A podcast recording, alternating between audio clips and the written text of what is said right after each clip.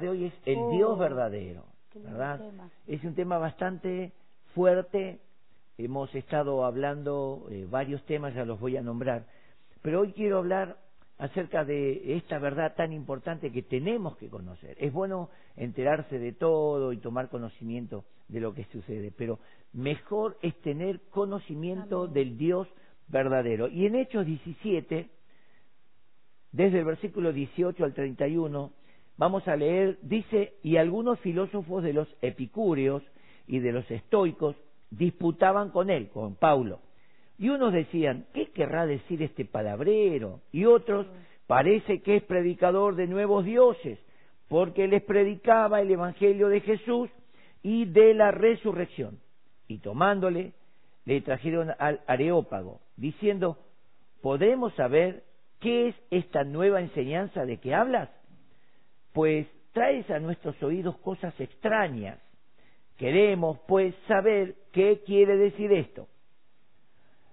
Porque todos los atenienses y los extranjeros residentes allí en ninguna otra cosa se interesaban sino en decir o oír alguna cosa nueva, algo nuevo, como, Como como hoy está en onda, también todo lo nuevo, Sí. todo, no, esas cosas, hasta algunos suelen decir, esos coritos son viejos, sí, es verdad. son del pasado. Bueno, entonces Pablo, verso 22, puesto en pie en, el- en medio del Areópago, dijo, varones atenienses, en todo observo que sois muy religiosos, porque pasando y mirando vuestros santuarios, hallé también un altar en el cual estaba esta inscripción, al Dios no conocido. Por las dudas, Es por de algún al Dios no conocido, al que vosotros adoráis, pues sin conocerle.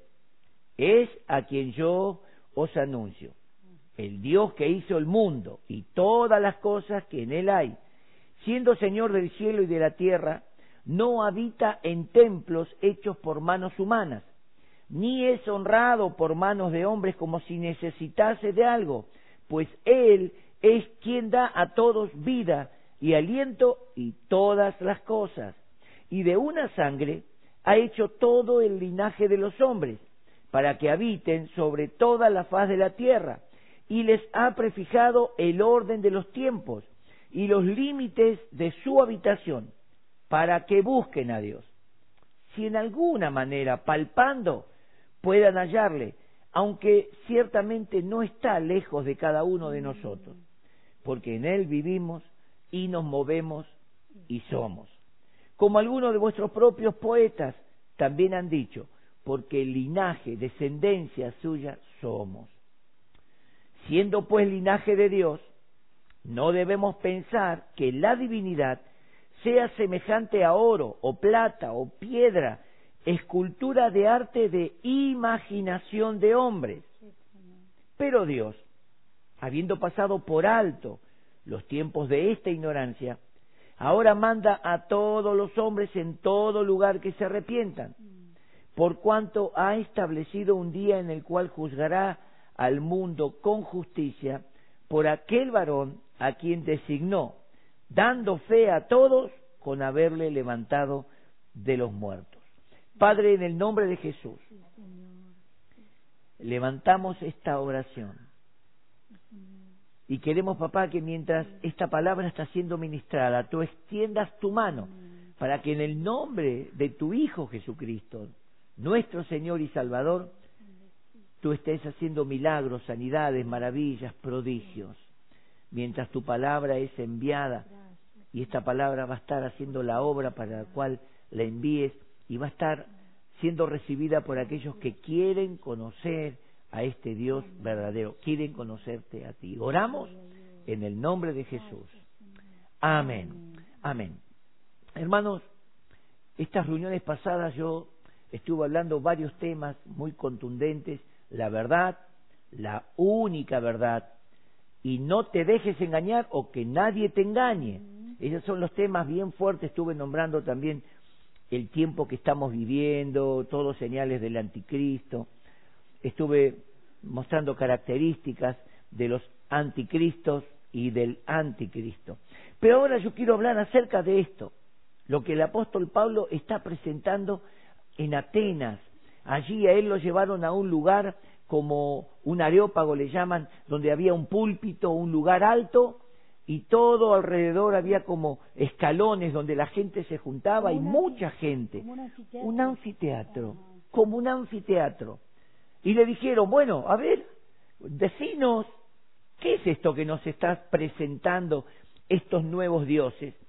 Y el apóstol Pablo señala cuatro cosas importantes que yo quiero remarcar acá. Cuatro cosas que nosotros tenemos que tener bien en cuenta. Primero, el Dios creador de todo.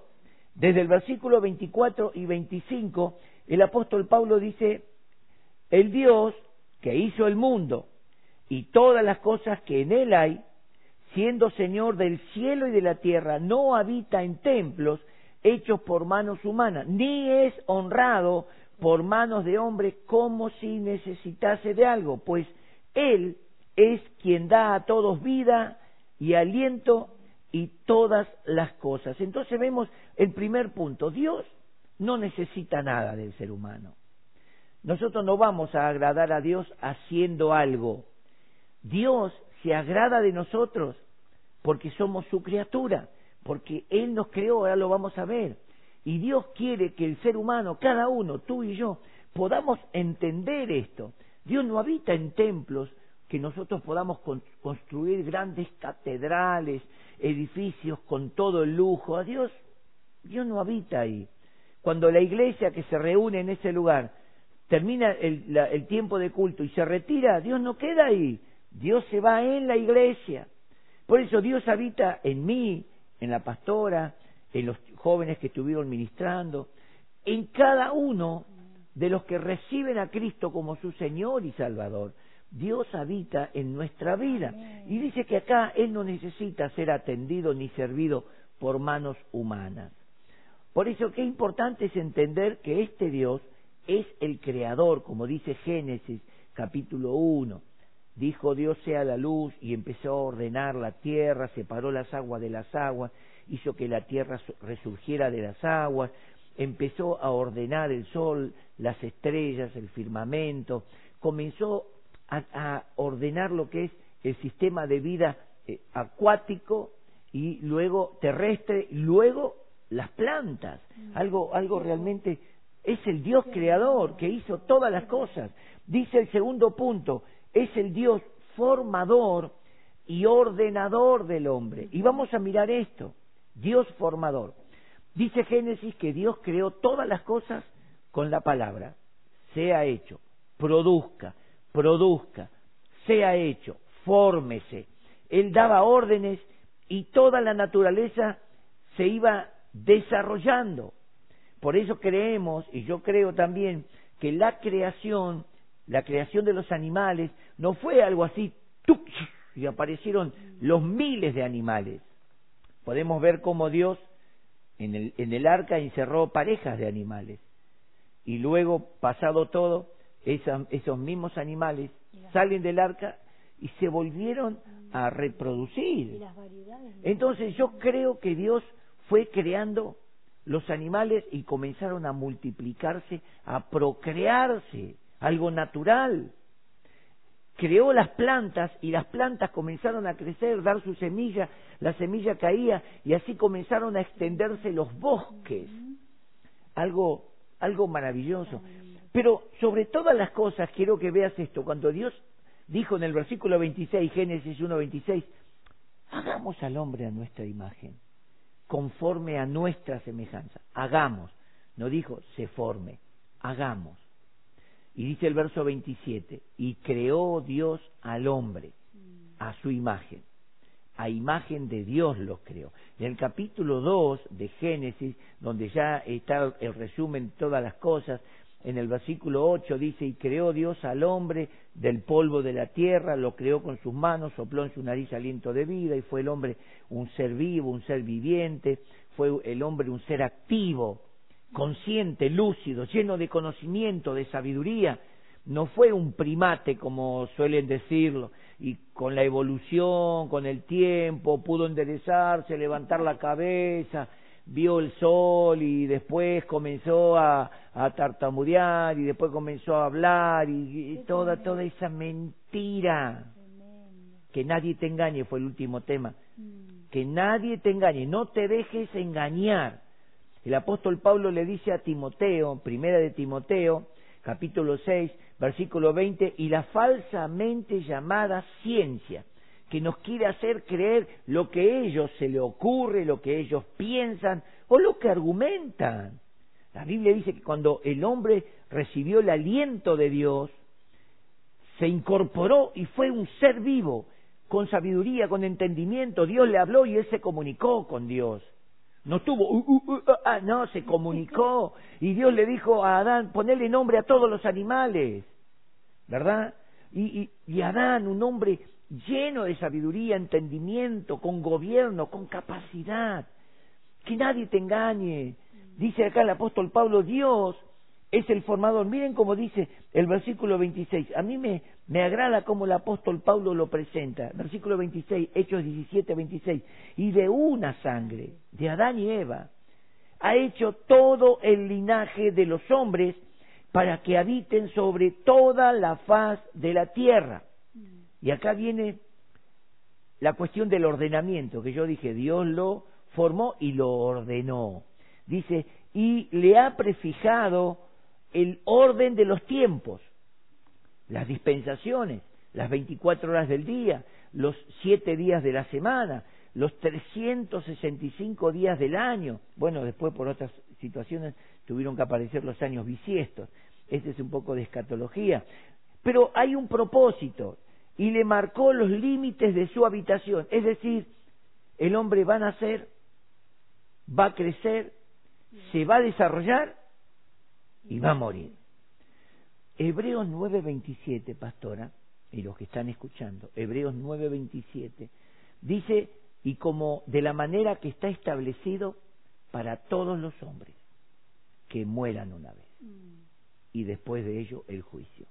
Así también Cristo, por ser humano y por participar de nuestra naturaleza, murió una vez por los pecados de muchos y aparecerá vivo por segunda vez, sin relación con el pecado. Pero acá está diciendo algo más muy muy tremendo. ¿Con qué propósito? Verso 27, para que busquen a Dios.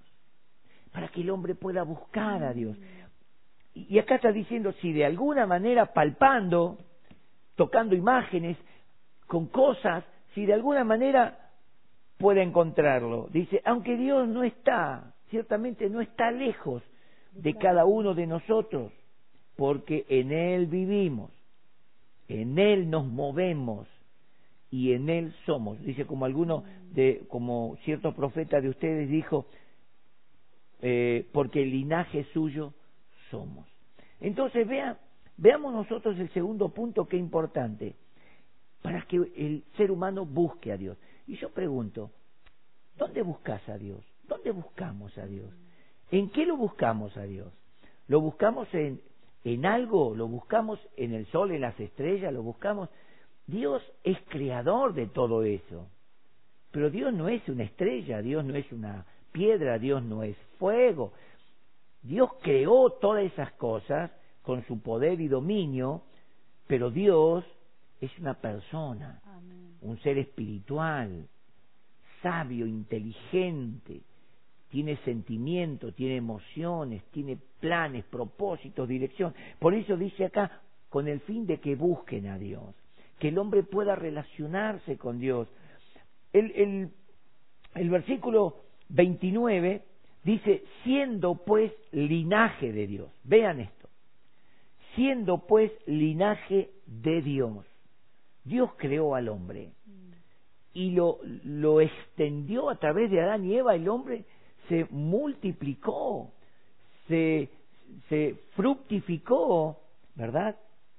Como dijo Dios, fructificar, multiplicaos, llenad la tierra. Entonces, de Adán y Eva vino toda la humanidad que hasta el día de hoy estamos. No, no, no fue, descendió de algo o lo trajeron algunos ovnis o el mono. No, no, Dios lo creó con sus manos, sopló al, aliento de vida, se comunicó con el hombre y el hombre es un ser vivo, inteligente. El tercer punto que yo quiero, quiero que veamos acá, el apóstol Pablo dice, el Dios sin imagen ni escultura. Vamos a leer el verso 29, dice el apóstol Pablo, siendo pues linaje de Dios, no debemos pensar que la divinidad sea semejante a oro, plata o piedra, escultura de arte de imaginación de hombres. ¿Qué es lo que estás adorando vos? ¿O a qué estás adorando? Dios no tiene imagen. Dios no mandó que adoren una imagen. Inclusive la Biblia dice en Juan 1.18, a Dios nadie le vio jamás. El unigénito Hijo, el único Hijo que está en relación única con el Padre, el cual es Dios, Él lo dio a conocer, pero no en su imagen visible, como hablamos la otra vez, sino en lo que Dios es, en todo sentido espiritual, emocional, de amor, de justicia, de verdad. Pero Dios, habiendo, dice, vean, vean esto, Dios le dice al hombre, yo no soy una escultura. Ahora, quiero que veamos esto.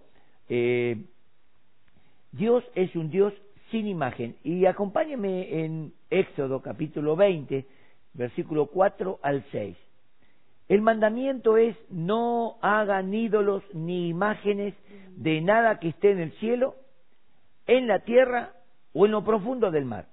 No se arrodillen ante ellos ni le hagan cultos en honor a ellos yo soy el Dios de Israel y soy un Dios celoso. Dios es un Dios celoso. Dios no quiere que el hombre le dé la gloria, lo exalte a otro y crea en otra cosa. Dios dice yo, yo, Dios celoso. Yo castigo a los hijos, nietos y bisnietos de quienes me desprecian. Pero trato con bondad a todos los descendientes de los que me aman y cumplen mis mandamientos. ¿Qué es despreciar?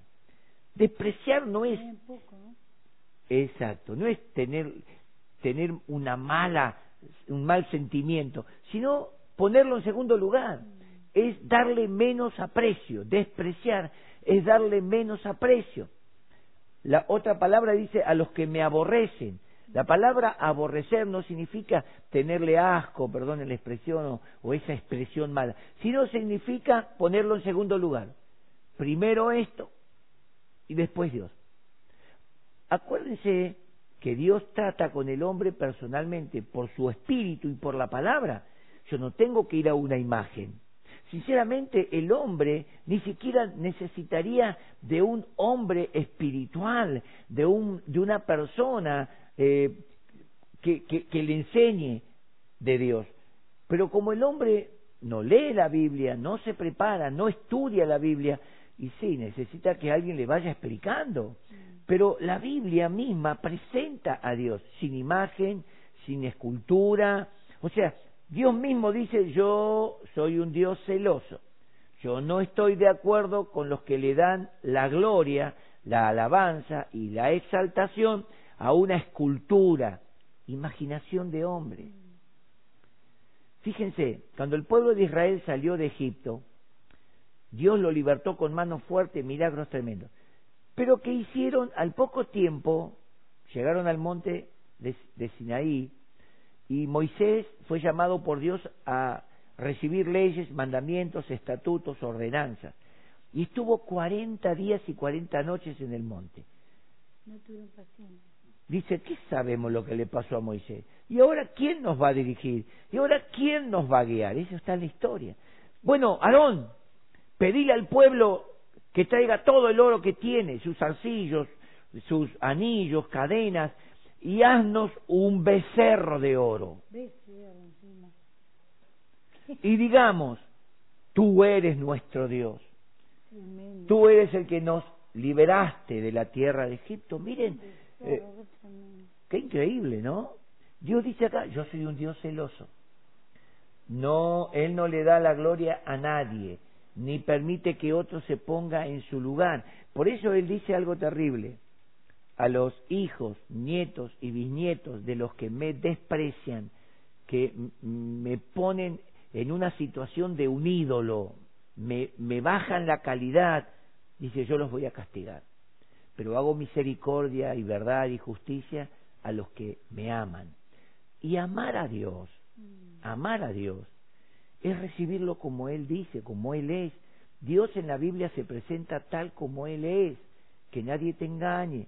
El apóstol Pablo dice a los filipenses que nadie os engañe con filosofías huecas, sutilezas de hombres, eh, argumentos humanos.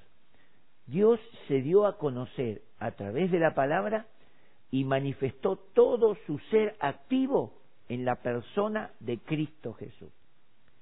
Así como Dios creó todas las cosas, Cristo Jesús, al recibir el Espíritu Santo para glorificar a Dios, Él comenzó a hacer milagros sobrenaturales, multiplicó el pan y los peces, un hombre que tenía la mano seca. El Señor le dijo, extiéndela, y ese hombre no podía extender su mano, era seca, estaba paralizada. Y por la palabra de Jesús el hombre, su mano fue restaurada. Cristo es la imagen del Dios invisible, ese Dios creador que todos quieren saber cómo será Dios, cómo será. No lo busques por una apariencia, búscalo por lo que Dios hace, por lo que Dios es en su persona, en su carácter, en su amor, en su justicia, en su verdad. Entonces, que nadie te engañe con imágenes, que nadie te engañe, porque Dios dice, no hagan imágenes, no se arrodillen, no las honren, no las adoren, porque yo soy un Dios fuerte y celoso. El otro punto, el cuarto y último punto que yo quiero desarrollar, habla el motivo de esto. ¿Cuál es el motivo por el cual dice no, no adoren, búsquenme a mí, no adoren imágenes? El versículo 30 dice que él pasó por alto, miren cómo dice el versículo 30. Dice, pero Dios, habiendo pasado por alto el tiempo de esta ignorancia, ¿qué ignorancia? De adorar imágenes, de adorar esculturas, de querer crear un Dios a nuestra imagen. El hombre crea dioses a su imagen. El hombre fue creado a imagen de Dios y basta. Dios no mandó al hombre que, sea, que haga una imagen de él, no, en ningún momento. Por eso Dios dice acá, Dios, habiendo pasado por alto el tiempo de esta ignorancia, ahora manda a todos los hombres, a toda la humanidad, en todo, lugar, primero, que se arrepientan, ¿verdad? Segundo, que sepan por qué, que se arrepientan. ¿Qué es arrepentirse? Arrepentirse es reconocer lo que Dios dice en su palabra y cambiar de actitud. Arrepentirse no es ponerse a llorar ah, y seguir viviendo igual. Eso no es arrepentimiento. Ese es un momento emocional, de lágrimas, que no llegó acá ni acá, sino que simplemente actuó en las emociones. Arrepentirse es lo que hizo el hijo pródigo. El verdadero arrepentimiento es entrar, en, volvió en sí, este joven volvió en sí, entró en razón y, y miró la situación y dijo, ¿qué hago acá entre cerdos? Y pensó, recordó, en la casa de mi padre hay abundancia de pan. Y yo acá perezco de hambre. Volveré a mi padre. Ese es arrepentimiento. Es como el que se aparta, ¿no? Exacto. el que se aparta en su corazoncito mm. Tiene los sentimientos de los cultos, del amor de Dios, porque yo creo que cada uno que pasó por la iglesia, que congregó un tiempo, como digo, no es Dios el que te echó, ni la justicia, ni el amor, ni la santidad de mm. Dios. Eh, tuviste un problema humano, un problema humano, sea con alguien o sea con el pecado, sea con vos mismo, y eso te alejó. Qué bueno que en esta, en esta noche tú tengas una actitud de arrepentimiento. Volveré a Dios. Ah, qué lindo. Volveré a mi Padre. Volveré a Cristo. ¿Verdad? Lo mejor que puedo hacer. Exacto. El arrepentimiento es una acción de cambio de actitud y cambio de posición o de dirección. Y volvió a su padre, dice la Biblia. Y cuando su padre lo vio de lejos, vio que el hijo, ese hijo que se había ido, volvía, dice que corrió y se echó en su cuello, lo abrazó, lo besó. Ese es Dios. Ese es Dios. No es una imagen que está en una posición inerte, no se mueve, no te habla ni te mira, porque sus ojos están muertos, sus oídos están tapados, su boca está cerrada, ni siquiera respira, no hay un corazón que late, no tiene sentimientos ni emociones. El Salmo 115, léelo en tu casa, el Salmo 115 dice que semejante a las imágenes son los que las hacen. Tienen ojos y no ven, no entienden, son ignorantes y mentirosos. Por eso, que nadie te engañe. Y los que confían en las imágenes son semejantes a las imágenes, son como gente muerta. Por eso en esta noche, qué importante es arrepentirte de dejarte engañar. Porque cuántas veces yo he hablado con católicos, con cristianos que eran católicos y después se convirtieron. Y muchos me dijeron que ellos tenían un orgullo y no querían reconocer la verdad y aceptar, ellos decían, otra religión. Por más que sabían que lo que se les estaba predicando era verdad, porque ellos mismos comprobaban que esas imágenes que tenían no tenían vida ni valor. Es todo un misticismo. Pero ellos, ellos estaban parados en una posición de orgullo. ¿no? Pienso cambiar. No voy a cambiar de opinión. Aunque esté equivocado, tengo razón. Eh, pero Aunque que- esté equivocado, Pastor, lo tengo pasa- razón. Lo que pasa es que ellos también, como dicen, que eh, fueron, fueron enseñados así y no van a cambiar. ellos fueron Estaban enseñados. agradecidos, como un caso que, que hemos atendido, que muy idólatra, pero ella estaba contenta por todo lo que, que recibió a Jesús, todo, pero no, va, no me saquen mi, Exacto. mi imagen. Ahí está el Y tema. ahí quedó como, anulada esta persona. Es lo mismo que el, el tomador, el borracho, tomador, acepte a Cristo porque reconoce que es verdad, Cristo es real, pero no me saquen el vino. no es la droga. El ladrón, el que le gusta tomar lo ajeno, sin permiso. Sí. Yo reconozco, yo sé que soy malo, yo, pero no, no voy a dejar de robar, porque dice, Mm. no, el idólatra, el que adora ídolos, acá la Biblia dice, yo soy el Dios fuerte y celoso y no estoy de acuerdo, dice Dios, que adoren ídolos, nadie se ofenda. Por eso dije que voy a hablar cosas muy confrontantes. El domingo hablé acerca, nadie te engañe, ninguno ni te dejes engañar. Hoy la palabra viva y eficaz, la palabra que te trae la, la verdad de Dios, te está confrontando. Y miren qué dice, verso 31, ¿cuál es el propósito por el cual Dios dice arrepiéntanse? Porque por cuanto ha establecido un día en el cual juzgará al mundo con justicia por aquel varón a quien designó, dando fe a todos, levantándolo de los muertos, resucitándolo. Ese es Jesús. ¿Querés creer en Dios? Oh. Mirá a Jesús. ¿Querés conocer a Dios? Mirá a Jesús. ¿Querés ser salvo? Cristo Jesús. ¿Querés pertenecer a Dios y un día realmente estar delante de Dios y que Dios te diga, buen siervo, buen sierva, fiel? En poco fuiste fiel, Sobre mí. sobre mucho te pondré. Entra en el gozo de tu Señor. ¿O querés que te diga, no te conozco? Y una palabra terrible. Yo cuando leí, cuando era nuevito y leí esa palabra, eh, me chocó en parte. Un Jesús de amor, un Jesús que diga, y en aquel día os diré, no os conozco, malditos. Wow. Dije, ¿cómo Dios va a decir maldito? Uh, Ahora escuchá, estudiando la etimología de la palabra, maldito significa hacedor, el que hace obras de maldad. Y yo primero estaba medio, oh, ¿cómo va a decir? Dios dice maldito, ¿cómo, ¿cómo Dios va a maldecir? No, no, no. Él está señalando el efecto de una causa, ¿verdad? ¿Cuál es la causa? La causa es que el hombre hace maldades. Es un hacedor de maldad, inventor de males. Por lo tanto, esa obra lo señala y el efecto es que es maldito, está bajo una maldición. Esa es la realidad. Entonces Dios dice acá, porque Él ha establecido un día.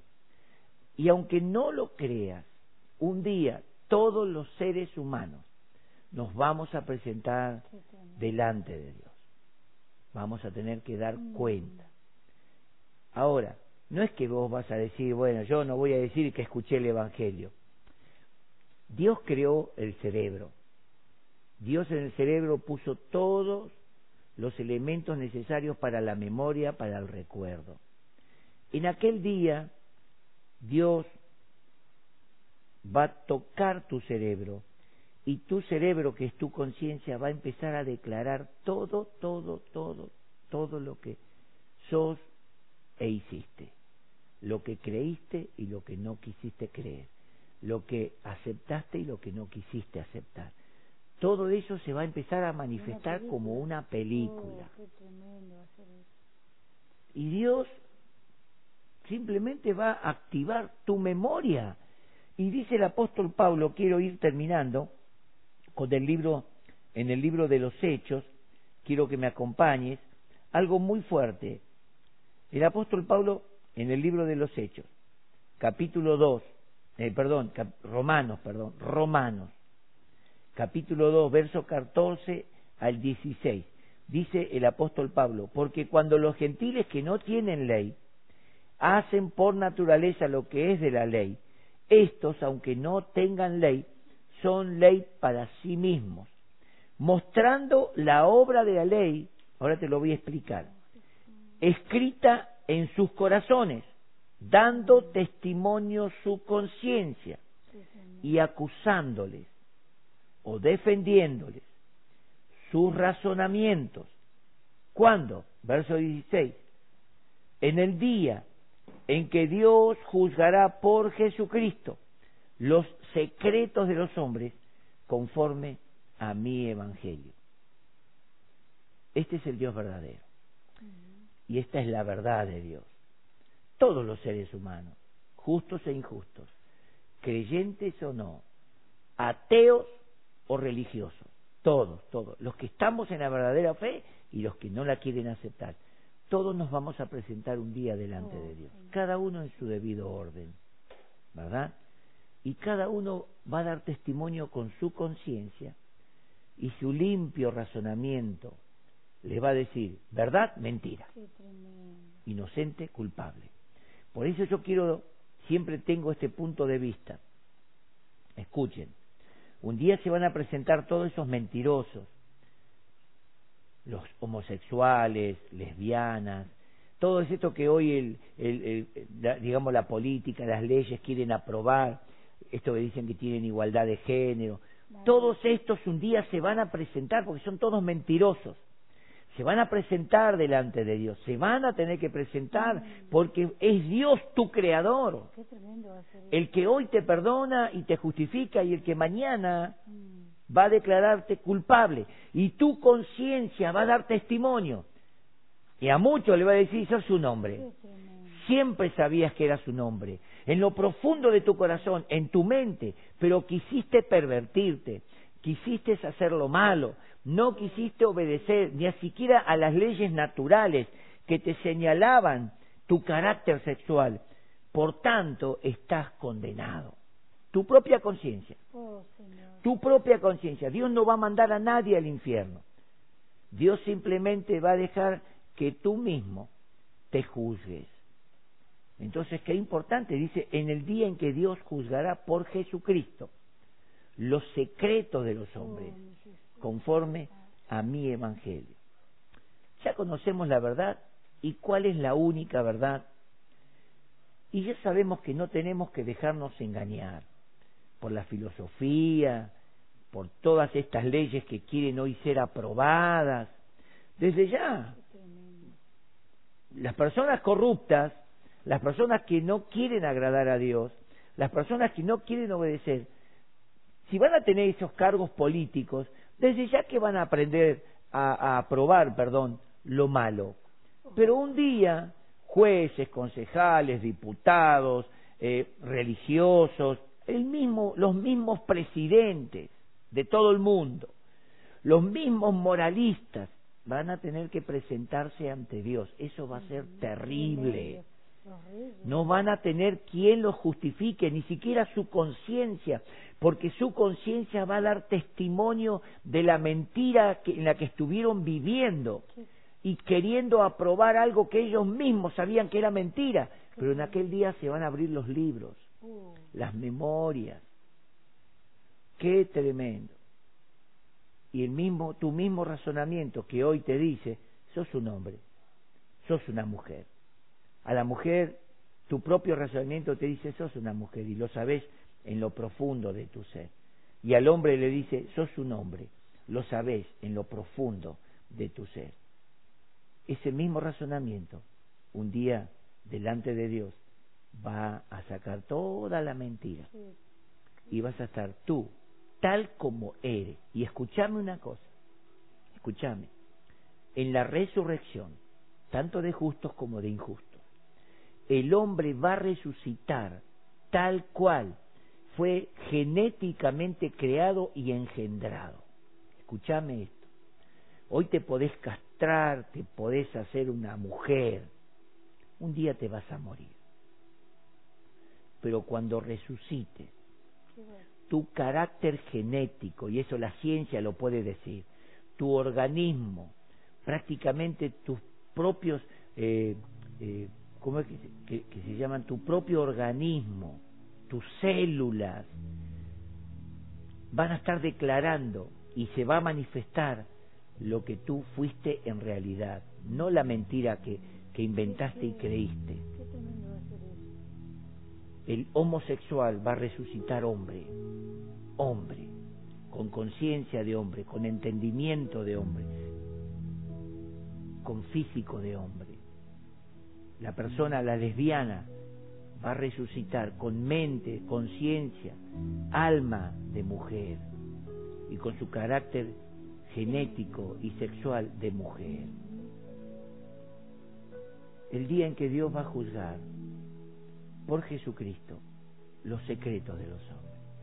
Reyes, gobernantes, personas que tuvieron que administrar, que tienen que administrar el dinero de, la, de las naciones, el dinero de la gente a favor del pueblo. Eso significa gobernar es administrar la riqueza de una nación a favor, con enriquecimientos ilícitos, con mentiras, con fraudes, hurtos, robos y todo lo que sabemos y lo que no, no sabemos.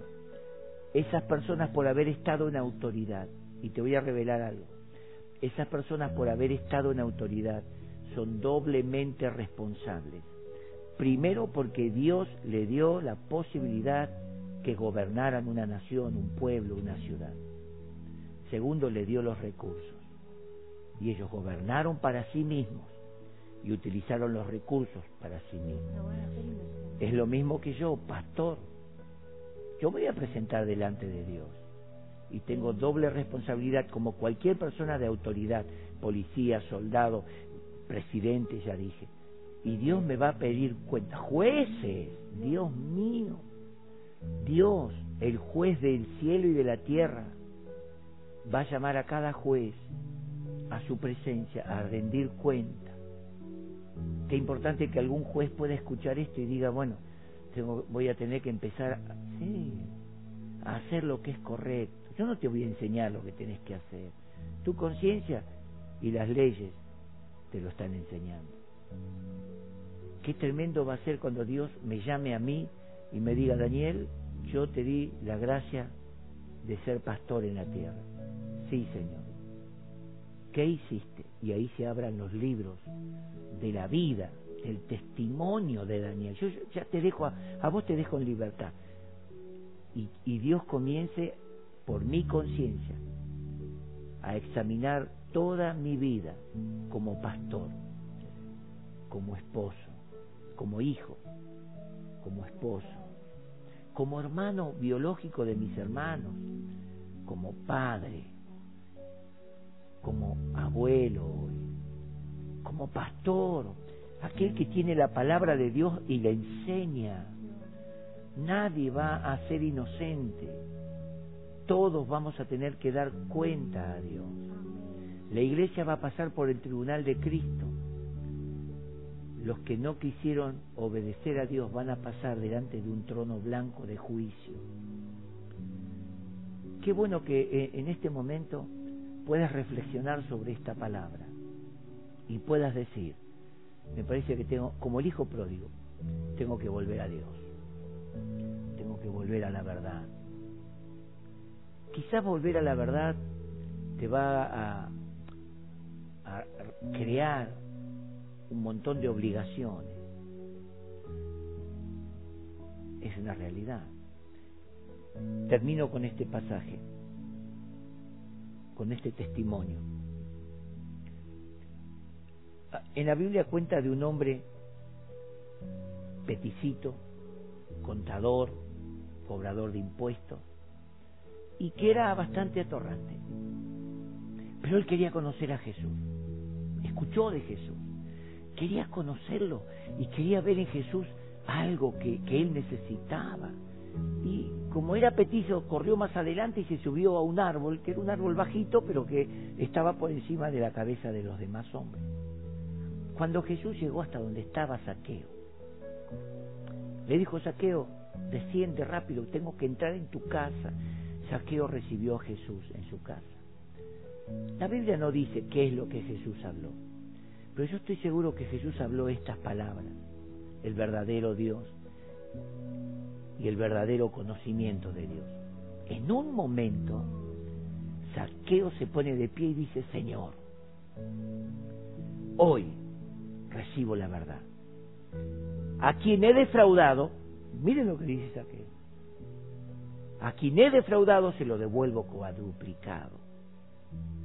Y lo que yo tengo. Yo creo que cuando Jesús llega a nosotros, automáticamente ya eh, no podemos ser, seguir siendo la misma persona. Ahora, actuando. ¿queremos la verdad de Dios? ¿O queremos seguir viviendo un engaño, una mentira? Te sirve, la mentira te sirve para esta vida, nada más. Allá no te va a justificar, te va a condenar. Pero la verdad te sirve para esta vida y para la vida eterna. Yo prefiero que elija la verdad. Quiero orar porque yo sé que hay personas que han sido tocadas. Y mientras estaba ministrando, yo sé que hay personas que han recibido una sanidad en el alma, han recibieron de parte de Dios una convicción y también un milagro físico.